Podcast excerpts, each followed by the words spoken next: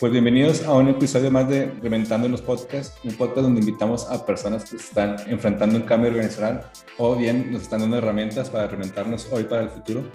El día de hoy nos acompaña eh, Dan Toma, que es autor del libro The Corporate Style, que la que nos ha ayudado eh, muchísimo, muchas horas de reflexión y hemos aprendido un montón de, de, del libro y pues bueno, nos va a platicar un poco eh, todo lo que hay detrás, cómo impacta y cómo podemos crear startups dentro de, de las organizaciones, cómo podemos hacer innovación, eh, cómo podemos unir a la estrategia y demás. Va a estar súper, súper interesante. Entonces, pues, welcome to the show, Dan. Thank you very much for, for having me on the show. Thank you, thank you. Uh, we hope that we enjoy this, this interview. I'm sure, yeah, you will listen to this and or watch it. You will you like it a lot.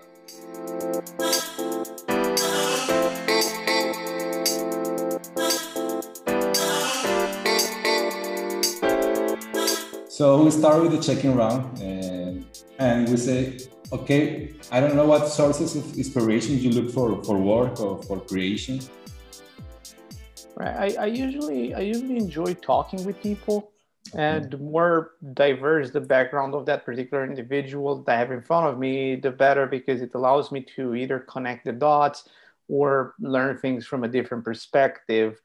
Um, but I, I, think I think that most of the seeds of new ideas are planted through conversations with people. I would say there is obviously like research, right? You you read a book, uh, you go and attend a conference, all that stuff. You get you get input. But I would say the primary sources for me, at least, is um, is as I said, conversations with uh, with uh, with people. I really enjoy spending time and getting to know what people are working on, getting to know the people getting to know how they do stuff even even if we share the same background how do they actually do it in in their geography right? I mean you're you're talking from from across the sea from me right? How do you mm-hmm. do do things over there? How are they different here? And just learn stuff and you know see how people adapt some concepts to make it fit or, or contextualize them to their particular um, reality. Nice. Yeah i really two long conversations after I, I think all this pandemic opened the possibilities to connect with people around the world, uh, such as you. And that helps a lot because uh, when you talk with somebody, it's like, yeah, you can talk like technical stuff, but also yeah, you share the experience and you share all, the emotions and you suddenly start like having the empathy and, and, trying to understand all the work that, that had that person view and pass. So that that's that's a lot of in conversation and probably for me that also exercise a little bit and yeah and a glass of wine is always always helps too. exactly. um, well, we, we well we, when I met you for the first time, or, or because I read this, the corporate startup, and it's a great book. I deeply recommend it. And well, I don't know how how how is all this book started. How do you mix all because it's a really really systemic way to see the, the organization, systemic way to see the innovation. How all was uh, I don't know how it was uh, created. I don't know also that in this systemic way of seeing things is the best way to change the organization or is the only way your point of view? Right. Um, I think it all started when, um, you know, like looking at history now, um, it all started when I got uh, a job with a large telecommunication company in Europe. I came right from the startup scene into this large organization to learn that their entire way of doing innovation was pretty different I would say, if not backwards entirely from, from what we were seeing in the startup world.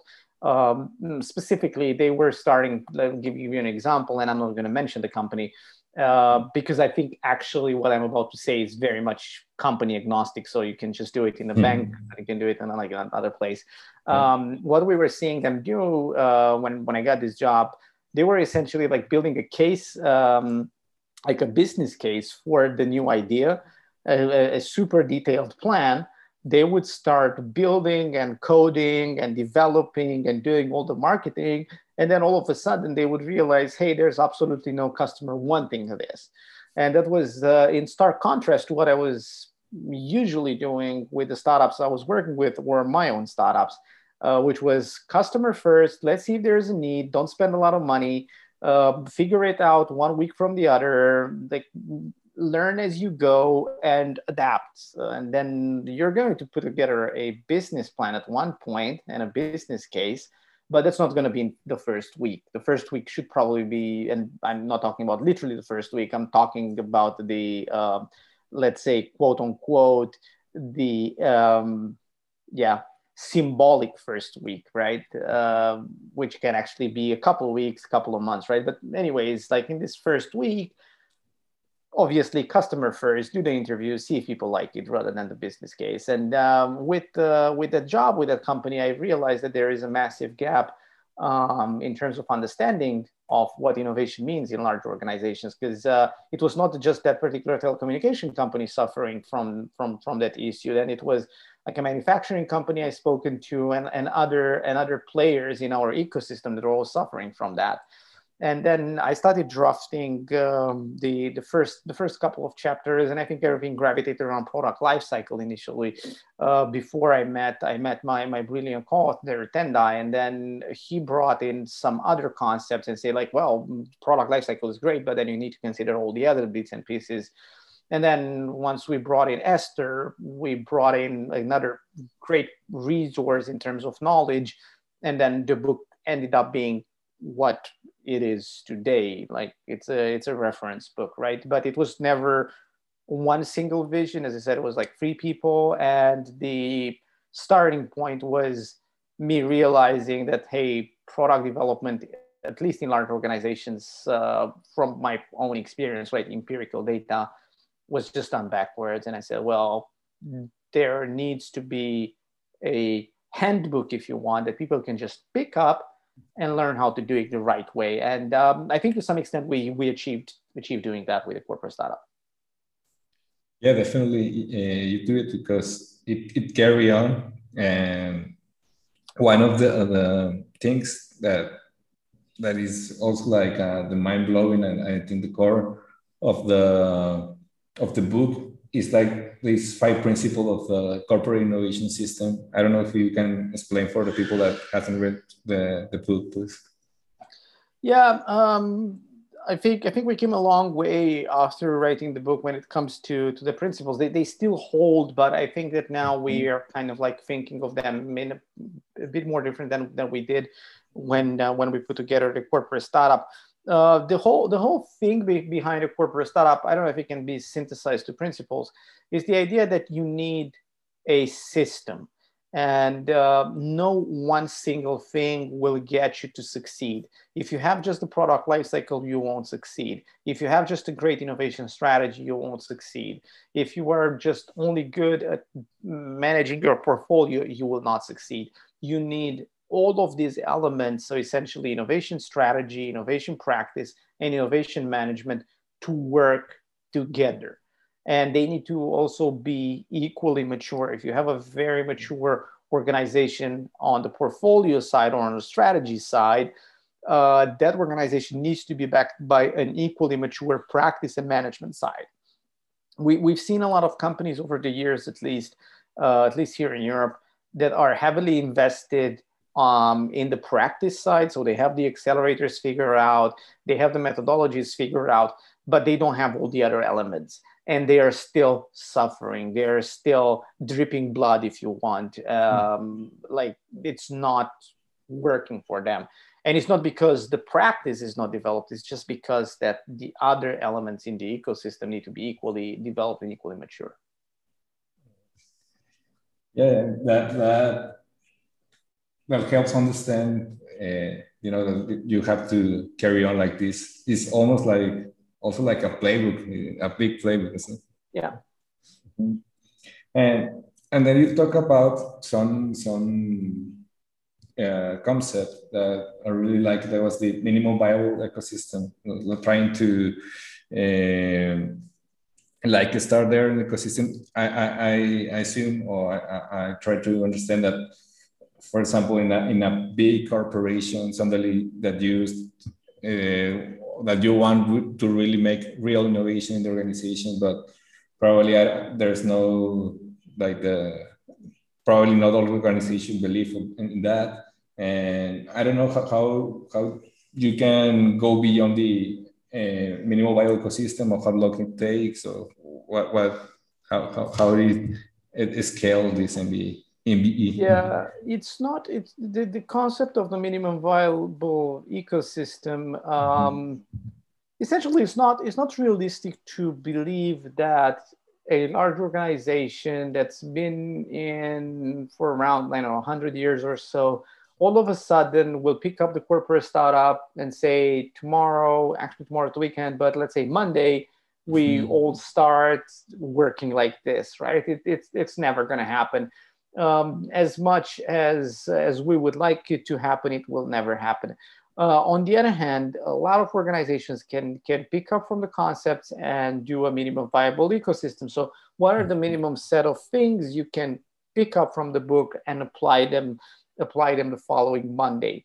Um, like with everything else, I would say that the minimum viable ecosystem is a concept that needs to be tailored to the need of individual organization. As I said, uh, some organization might come into the might come across the corporate startup when their innovation practice is very mature. Uh, some might might pick up the corporate startup when their innovation strategy is super mature and they will just need cues for practice and management. Uh, but let's say, let's assume that you start from scratch and you don't have anything. I would say that the minimum viable ecosystem will be made up of uh, an innovation thesis, right? You need to have a direction where you're innovating. You need to have a form of a product life cycle. You need to have a form of a uh, of a framework for for innovation, and mm-hmm. you will definitely need to have an, a system on how to measure innovation, even if it's a very uh, let's say rudimentary you still need to have something in place. Even if it's just like normal check-ins once every couple of weeks with the innovation teams no really metrics or no no really dashboards involved. Just hey um, how is the progress? What have you learned? What are your, your next actions? That can serve as a first of all a good conversation base with the team and second it will serve as a good stepping stone for an upcoming full-on innovation accounting system. Mm-hmm. But um, again, to summarize, I would say innovation thesis, a form of a product life cycle or innovation framework, as, as, as you wish to call it, and a form of measuring progress. Yeah, and and I think I don't know probably and well we see in many in many organizations uh, one of these uh, elements or principles of the of the corporate innovation system is the, the innovation thesis. I really love that uh, because you see many okay we, we can do innovation but uh, but why or or or, or what is innovation for this for this corporation and I don't know uh, how is the best way to, to, to build it. I think is the like the fundamental stuff. You know, the how how can we base that innovation thesis in workshops and foresights, or I don't know, the design strategy or something like that. How how is the best way to create this innovation thesis, or how can we do it and say, okay, let's start here, or or I don't know how how you how you do it. Oh, um, it's a, it's a lot it's a lot to talk about when we when we talk about developing innovation thesis i mean that can be an, mm-hmm. an episode in itself if you want for your podcast mm-hmm. um, first of all i think people need to understand that the innovation thesis uh, is not a law it's not something that they create and everybody needs to live by it's something that they create and it has an expiration date that mm-hmm. expiration date uh, being i don't know three, six, eight, 12 months in the future. But essentially, what you need to do is that you need to come mindset wise to the innovation thesis with the idea of I'm not going to live by this for the next five years. I'm going to put something together that's going to dictate my direction. Uh, and I'm going to invest in ideas that are based on this thesis for the upcoming future, meaning three, six, eight months. And then based on the feedback I get from the market, I know if I would need to double down on some of strategic options or I need to um, who knows, maybe put some of them on the anti-thesis, directions in which I don't want to go. Um, again, the innovation thesis serves as your hypothesis for the future, if you want. It should not be viewed as your checklist of things you need to do, but more of like, we as an organization believe that the future is going to be like this. Therefore, we're going to invest in ideas that look like this and uh, how do we know if this is the future? Well, we're going to see if there is any traction for those ideas that live by the thesis. And then we are going to uh, see if we need to double down or what do we need to do following the feedback. Uh, in terms of how you put it together, there's many ways of doing it, right? Foresight is an amazing methodology you can use in order to um, get some input for the thesis. Um, I would say, again, principles wise, you should probably look at uh, involving as many people as you can in your organization when putting together a thesis. Why? Because there's, in most of the organizations we worked with, there's a lot of knowledge with respect to the, to the market. And most of the time, that knowledge is not in the office for strategy, is not in strategic planning. Usually, that insight is trapped within customer support, within sales reps, within um, people that are in the field dealing with customer complaints, right? If you're a telecommunication company, um, people that go and fix customers' problems. Uh, those, those people have a lot of insight. So I would say involving a broad spectrum of people when you build that when you ask for those insights when you ask for those trends when you ask for for the direction of the market it's way better than taking all of your executives locking yourself on a in a nice uh, in a nice lo- lobby or a nice conference room of a great hotel and then uh, all of a sudden you come up with an amazing strategy i mean sure yeah it's going to be good but um, is it going to be as good as it would be if you would involve other people? Probably not. And probably the thing that we need to highlight here is that the more people you involve, the more likely you are to see the strategy being applied, right? If, if you don't involve customer support, don't expect the head of customer support to be the one that's going to cheer you on and say, hey, great strategy, right? He was not involved. He was not invited to that hotel. He was not invited to that board, board boardroom meeting. But if you involve him, if you involve the head of engineering, if you involve the, the, the people that are typically not in, in a strategic position, um, you will see a lot of a support being built for within the organization for that particular for that particular strategy.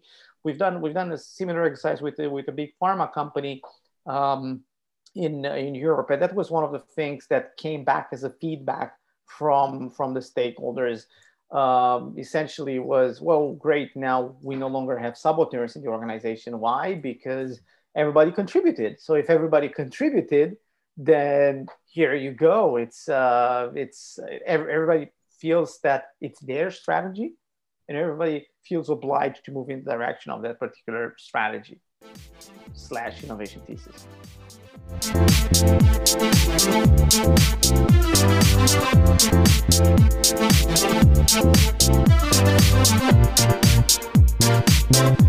Yeah, that that that, that perspective uh, helps to, to you know that everybody feel like uh, okay, this is was built for us. It was co-created by us. And, exactly.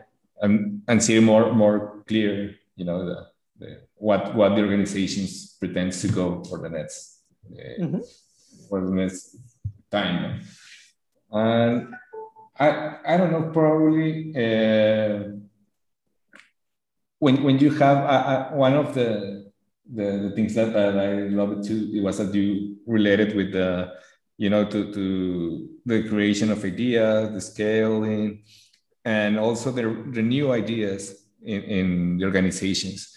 And there's, I think, uh, an area of opportunity when you, when also when, when, when in the innovation thesis, but also in the way that the products that they actually are brought into to the to the market. I don't know how, how uh, with this inertia of, of the organizations and you suddenly start say, okay, we have to, to build new products, we have to, uh, how, how, it, how it goes, how, how you can, you know, like not stop, but suddenly make a change with that. Uh, actually, the products there, probably they're selling good. And I don't know uh, if, if the innovation is okay, we are going in that direction better and I don't know how, how, how it goes with, with these organizations in, in their inertia. Yeah, inertia inertia is something that's very important to consider when you want to bring about change in, in a large organization. Mm-hmm. Um, again, it's not realistic to believe that a company that has been doing oil and gas exploration over the past, let's say, 100 years all of a sudden Monday will will stop and do other things. Um, however, there are plenty of examples that of companies that were able to gradually transition to other business models and our other value propositions. Um, and again, those examples only come to prove that it is possible to do. Uh, again, none of the examples mention people that were doing a business model on Friday, and then Monday morning when everybody came to the office, they stopped doing that, and they, that's just not not realistic to, to think it will ever happen.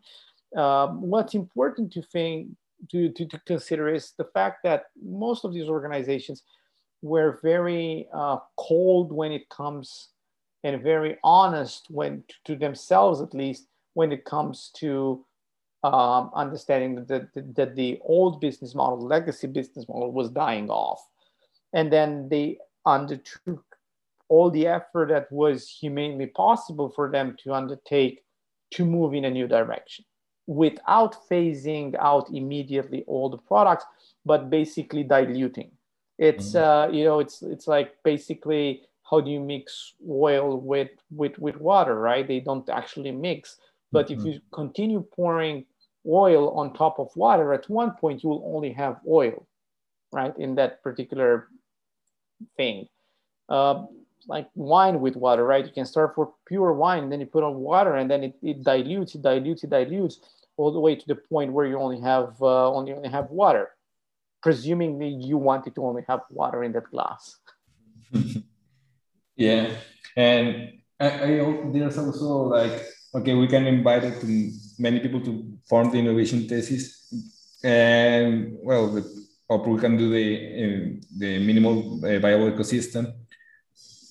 But what do you you, recommend if uh, do another teams, do uh, special teams, or do a mix of teams in order to introduce that, or try to to start building the MBE? Or I don't know how in the you know the org design that that can accompany all, all the all this process what do you recommend it should probably be a mixed team just uh, just having a specialized team won't move the needle for you mm-hmm. if you mm-hmm. just use a specialized team you will at least from my experience you will see that team being hated by everybody in the organization um, you guys are the new guys. You guys don't like, you don't know what you're talking about. Most likely, you're going to put in there a lot of uh, young people. Uh, the old demographic won't necessarily accept them. I would say again, uh, use um, use a mixed team. And again, when you want to bring bring about change, try to do it in phases, not in a one big bang move. The big bang move will never work. Your five year plan on change will never work. Try to consider what you're going to, how you're going to change in the next month, in the next quarter, given your vision for the future. So if your vision for the future is to become a uh, let's say a renewables energy provider and now you're oil and gas think about what are things you can do in the next quarter towards achieving that ultimate goal. Um, again that's big bang won't work. Pure transformational teams won't work. Um, again i have a lot i mean there's there's a lot of knowledge out there there's a lot of examples out there that point to this direction. Yeah. Yeah com- completely agree. And so when, when i was reading the, the the book and advancing on it i said and like one of the big insights i have is like uh, with this with this corporate startup, you see like suddenly like the innovation finally and meets the stride is like the same uh, two sides of the same coin. And sometimes I see like probably innovation or or thing of innovation like a the team, but not that uh, inside the company as something that it has to be that, that way. I don't know uh, how important it is to make this this change and how this book also helps in, in that in that vision. Right. Um, I'm uh, I'm not a big fan of sending innovation people outside your organization. Mm-hmm. I actually despise the idea of an innovation lab, and mm-hmm. I've been criticizing the concept of an innovation lab for almost six, seven years now. Mm-hmm. Uh, initially, I was seen as uh, as the crazy one, right? What do you mean criticizing labs? And I was only proven right probably in the past couple of years, I would say. I'm still waiting on my statue. I guess it will never come. Nobody's going to, to build me one. uh, but, um, and again, there are still a lot of organizations out there that are still doing innovation labs. Yeah. Um, I find the idea to be ridiculously stupid. Um, and in my opinion, nowadays, if if you would work for a company and say, "Hey, Dan, we have an innovation lab. Come and work with us," I would probably immediately label that organization as not being mature enough. Um, why is that? Because um, fundamentally, if you come to think of it, the, you know, the, the sole purpose of the innovation lab is for the lab to no longer exist the fundamental principle behind innovation lab is that we no longer need a lab in the future. And i agree with the organizations that are very early on the journey of the innovation transformation and they build a lab. I, I totally agree with them and you should go and build a lab. But you but if you have been having the lab for more than two years you were not a mature organization. Why? Because the lab in itself should serve as the sandbox for a company wide transformation. It should be the sandbox for a new governance system. Apparently, if you haven't learned enough in the lab and you haven't transported to the organization and you still rely on the lab, you have an issue. And the labs have, have several issues. Like, seriously, how many ideas can you put in a lab per year? Was it like 5 10 20 right? Consider your coca-cola right? How many ideas do you need as coca-cola to survive and to improve right? And, and good thing Coca- coca-cola actually closed their lab and I, I, I salute them for that and i salute everybody that closed their labs recently. Um, um, it's uh, it's basically it won't it won't happen. Think about it in, in other terms. Every company has annual budgets right? And here I am, I, I'm Dan, and I run the lab, and you over there are the head of department retail banking. Let's say we work for for for the best uh, ABC bank in Latin America, right? Mm-hmm. I run the lab, you run the retail banking division, and we're all happy. And all of a sudden, this beginning of the year, the CEO comes to you and say, hey, you need to put together a plan for how much budget you need. Like, yeah, okay. So you put together a plan for your operations, for marketing, for other expenses that you want to do, development of the infrastructure, whatever. And then the CEO is asking me, how much money do you need then? I'm like, I, I need X amount of money to take ideas from stage A to stage B. And what's going to happen in stage B? Well, first of all, me as a head of the lab, I cannot tell you how many ideas I will be having in stage B. I start with 10, I start with 20. I don't know how many ideas will make stage B. Maybe five, maybe 20, maybe three, maybe one, maybe more than I started with. Who knows?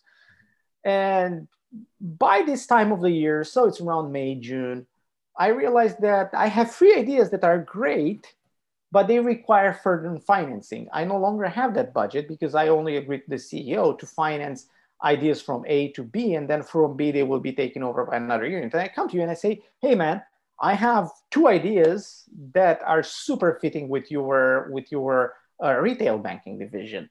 Um, they're going to be the best thing ever for you. Do you want to invest in them?" And your reaction will be like, "Man, I don't have any money for this year." Why? Because I already created my budget in September last year for this year without knowing that in June, you are going to come over and say, hey, take over these ideas, right?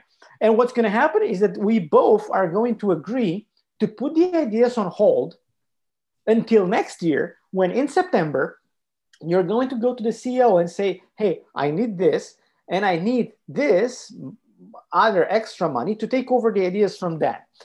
What would have happened in between now and September? Well, a lot of things we might lose the motivation of the people that were working on the idea because now they are idle and they're really frustrated. Uh, maybe the market has shifted and it's no longer a good opportunity for you to be investing in. But hell, I don't care because I want to sell you my ideas because they're in my lab and they're an overhead for me. So I'd, I'd rather have you invest in them. And then have we solved the problem? No, we haven't because I'm going to start working on new ideas. And next June, I'm going to come over to you and say, hey, I have these brilliant new ideas and we're going to repeat this again and again and again. Look and speak at companies that have a lab. You are going to see that the major problem that they have, everybody's going to pinpoint to that, is mm-hmm. the fact that ideas don't get adopted by the business units. That's a number one problem. And as long as you continue running this stupid model of a lab, you are never going to break that cycle. Never, ever the lab is there to give you a bit of a courage to try out a company-wide transformation. And I salute the organizations that just want to start tomorrow to innovate and they build a lab. Uh, they will have my full support anytime. But seriously, if you ran the lab more than two, three years, and and and you see no results, because most of them don't see results from this, right? Mm-hmm. And you still want to do it, and, and, and you call me and say, "Come here and fix my lab," I won't even pick up the phone. It's just like the, the model is just it's just it's just broke. Yeah, yeah. No, I, I agree a lot, and yeah, probably there's a tendency now that uh, these labs they have to uh, you know buy an startup or something like that to in order to to, to, to say okay they are doing something better ally with them and see what happens yeah and they are very detrimental for the idea of innovation right i mean hmm. the, the, the if i think somebody should do this research i think that a lot of people that were disappointed with with innovation were people that came from organizations that were using labs if you want as um, as a hmm. as a vehicle for for driving change driving growth hmm. um, i don't i don't think any second that that's the way forward yeah. Well, uh, we, I would like to to to to, to close conversation with, with uh, asking you what what is your best case scenario for for the future? What would you like for you know for the innovation perspective or the future of our perspective? And you say, okay, this this happens will be great. Yeah, I mean. Um